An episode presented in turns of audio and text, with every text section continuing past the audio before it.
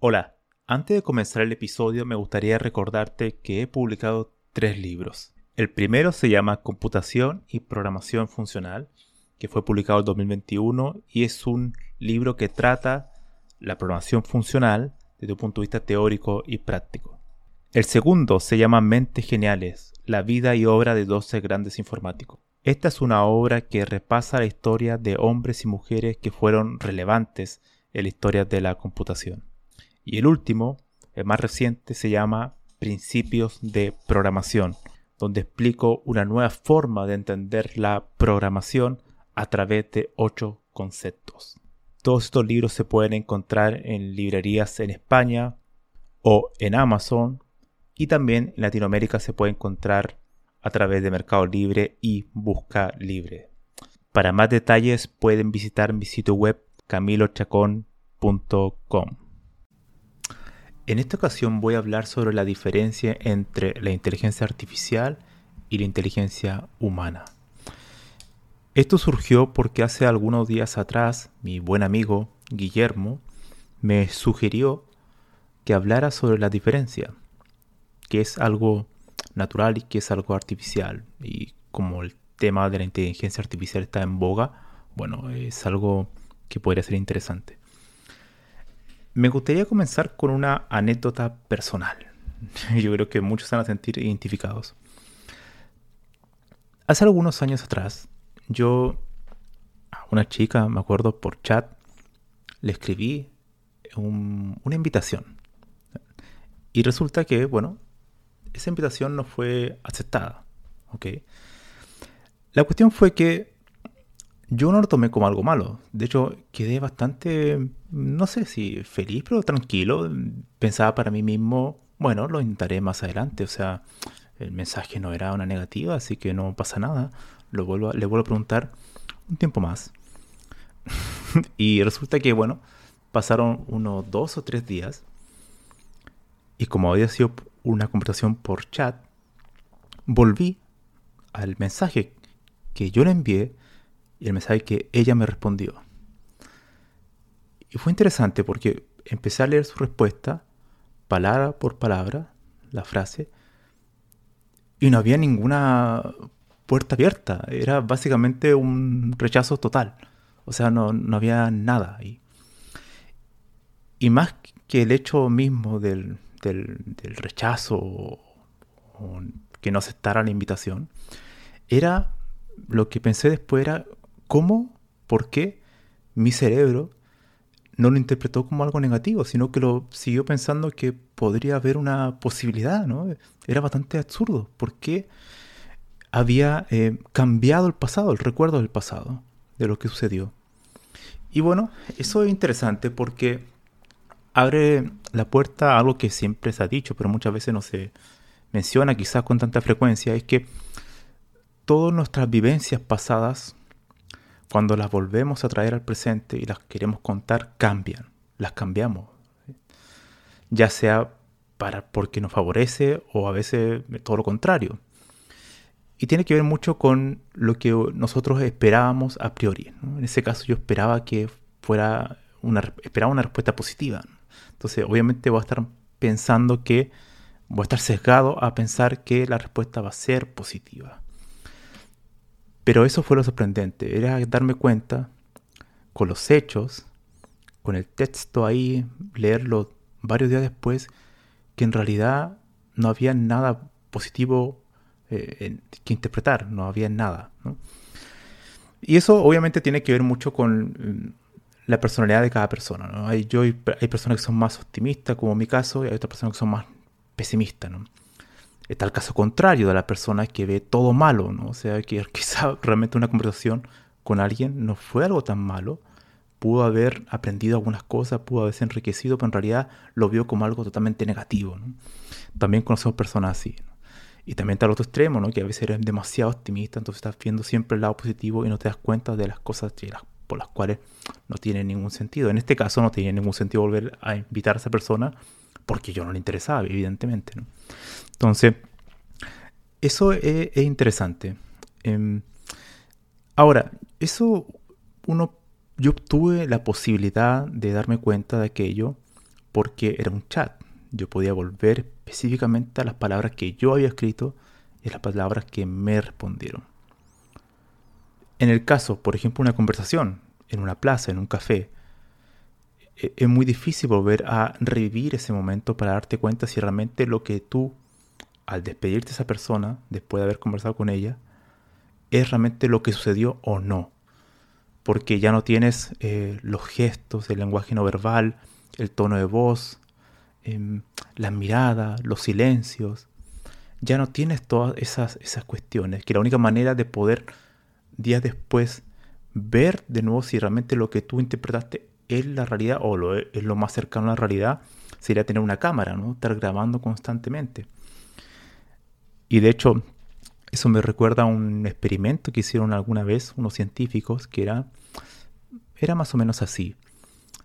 Una pareja de recién casados lo sentaban en una habitación donde había una cámara grabando y empezaban a conversar no recuerdo por cuánto tiempo, serían 30 o, una hora, 30 minutos o una hora. Y ellos podían prever con gran fiabilidad cuántas parejas iban a poder sostenerse en el tiempo, o sea que no se iban a separar, Y las que sí se iban a separar eh, en un año o, dos, o tres años, y acertaron muchísimos, muchísimos. ¿Por qué? Porque después con el video, ellos lo vieron de manera racional, segundo a segundo, y empezaron a darse cuenta que habían gestos, miradas, lenguaje no verbal, de cuestiones que daban cuenta que no tenían buena conexión entre ambos. Y eso es sorprendente, ¿no? Ahora, eso nos dice que muchas de las cosas que recordamos no son realmente así.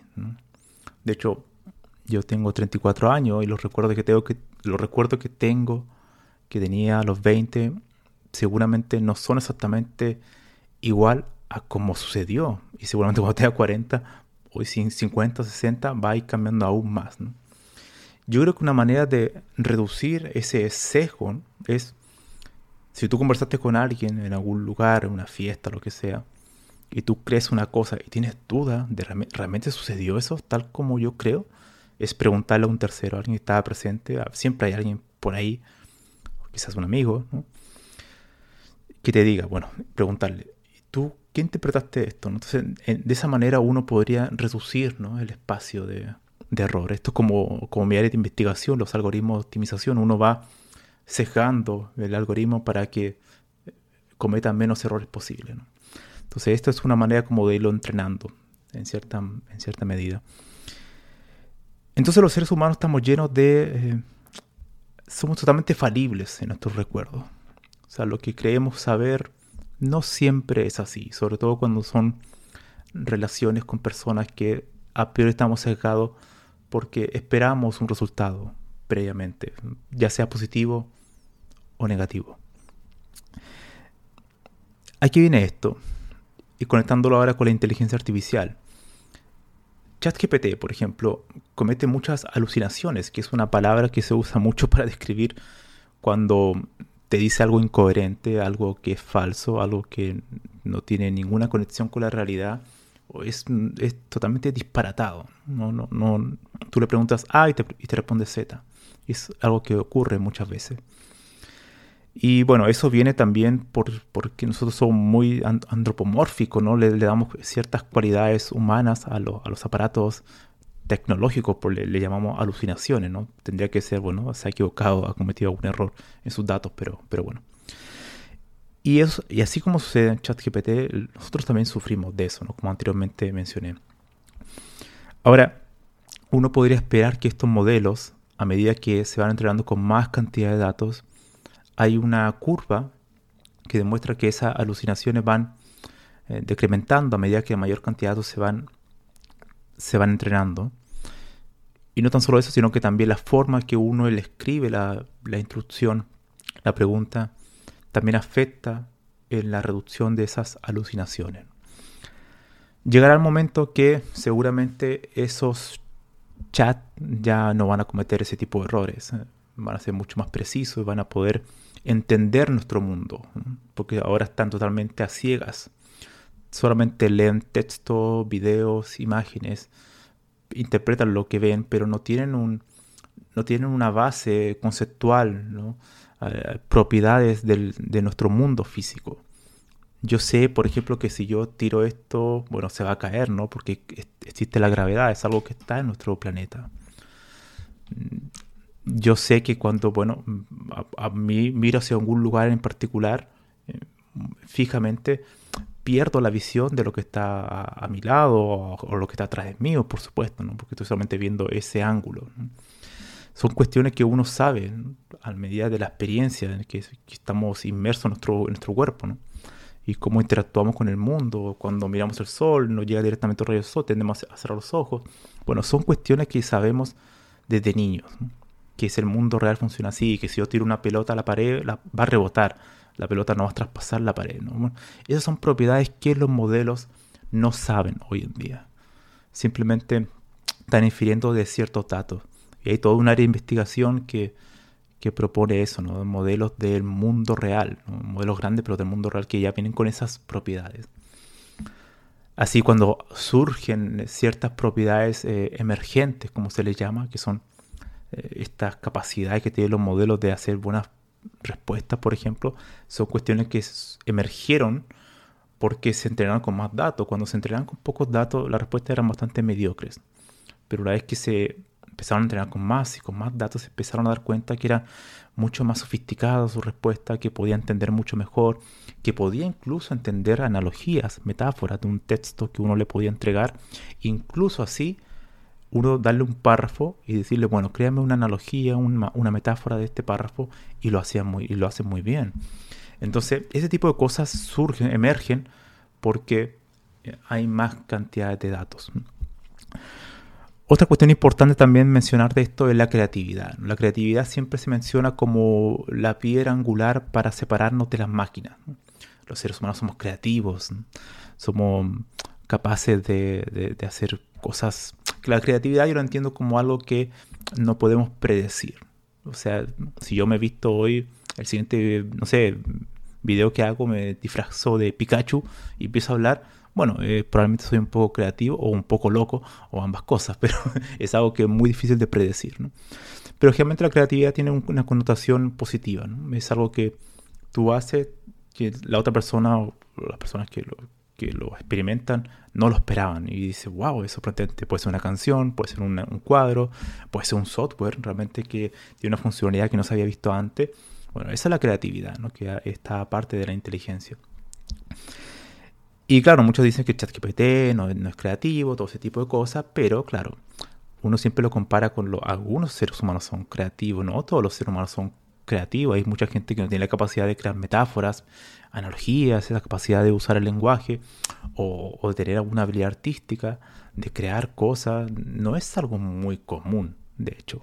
Si quitamos la parte artística, de hecho, de la creatividad, no hay mucha gente que tenga un pensamiento crítico, que genere ideas propias, eh, no es algo muy común, de hecho. De hecho, incluso en ambientes como el doctorado, tampoco se ve mucho eso. Se ve mucha gente inteligente, mucha gente trabajadora, mucha gente eh, sistemática, organizada, eh, metódica, pero creatividad es algo diferente. Es algo diferente, algo de intentar crear algo nuevo que no se ha visto previamente. Entonces, claro, si uno le pide, bueno, las máquinas no son creativas, bueno, los seres humanos tampoco somos tan creativos, dicho sea de paso. Y, y yo creo que, bueno, la creatividad sí es algo que se ve con mucha más fuerza en los niños.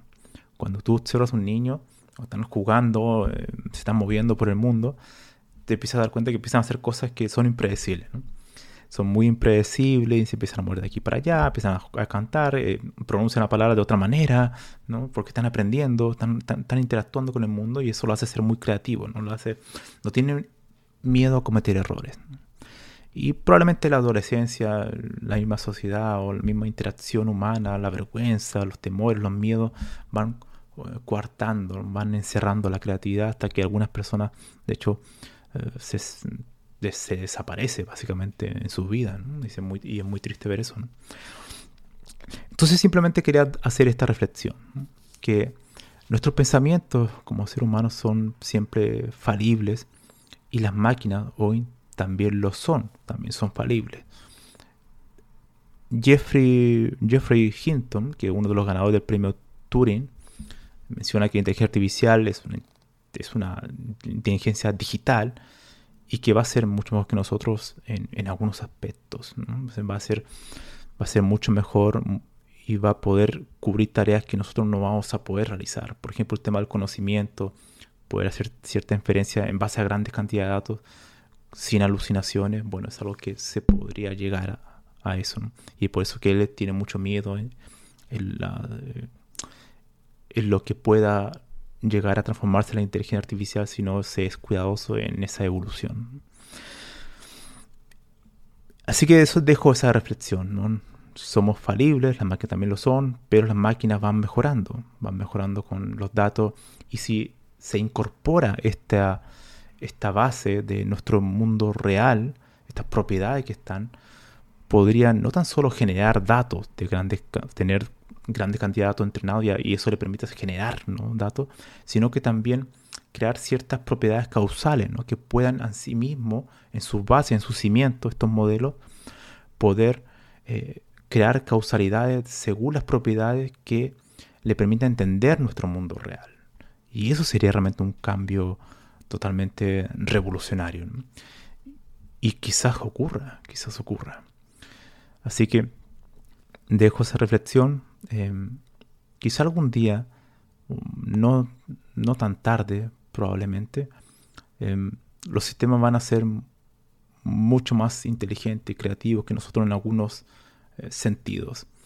Y yo creo que incluso en el sentido mm, sentimental, en, la cuestión, por ejemplo, de, de mencionar que siempre se dice que el ser humano eh, se diferencia de las máquinas porque es mucho más afectivo, mucho más cariñoso, no hay como un abrazo, no, no, hay como una, una palabra bonita ah, desde otra persona, pero mm, yo he conocido muchas personas que son bastante frías.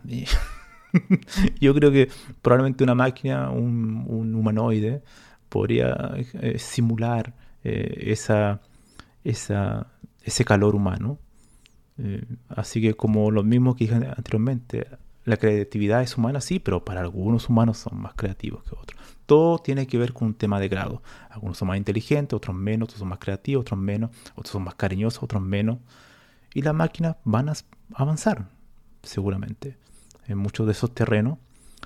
Y bueno, van a ser como los humanos. Algunos van a ser, son mejores en una cosa, otra en otra. Y las máquinas también van a ser una mejor en otra. Y no podemos cerrarnos la, no podemos cerrar la puerta a un mundo donde convivamos con máquinas. Yo creo que soy optimista en ese sentido. Creo que va a ser un mundo mejor, sin duda. Va a ser más eh, rico, va a ser más interesante. Vamos a poder hacer muchas más cosas pero por supuesto, quizá en otro episodio trate los, los peligros que hay detrás de eso. Así que bueno, espero que les dé alguna reflexión el tema. Nos vemos en el siguiente episodio.